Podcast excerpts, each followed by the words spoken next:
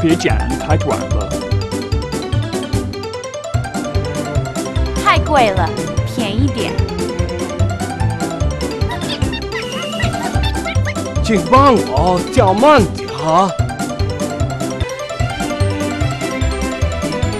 这幅画真美啊！视频汉语诗情汉语。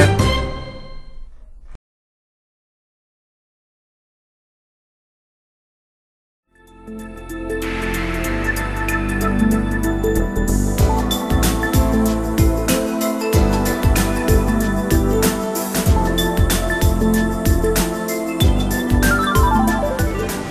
for the faster and less stressful alternative? Be a true Beijinger.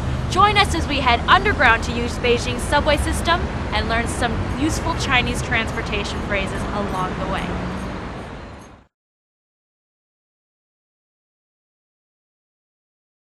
Well, to start off, we need to first find the subway, or DT. I know I'm close, but I could use some help. Let's just ask. 哦，你好，你好，请问地铁在哪儿？就在前面。好，谢谢。不客气。 She says it's in this direction. Whenever in doubt, resort to hand gestures. 请问地铁在哪儿？请问 ，May I ask？地铁，subway，在，at，哪儿？Where？Together，请问地铁在哪儿？May I ask where the subway is？就在前面，就，just，在，at，前面 ，in front，altogether，就在前面，it's straight ahead。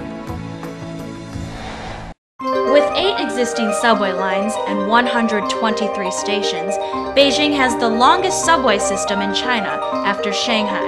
You're bound to run into a subway stop. Just look out for the big D sign. We'll start here at Yuanmingyuan. Our destination?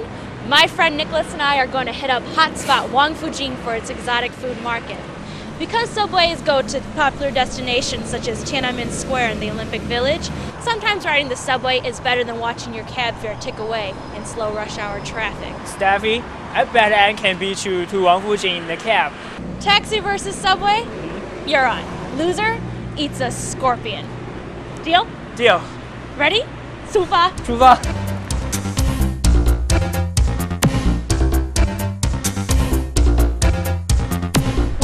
average of more than 1,200 new cars added to Beijing streets daily, the odds are against Nicholas.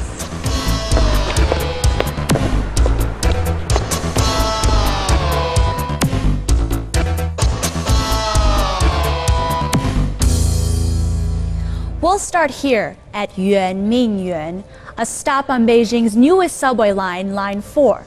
We'll head south towards Xidan. At Xidan, we'll head east on Line 1, finally arriving at Wangfujing.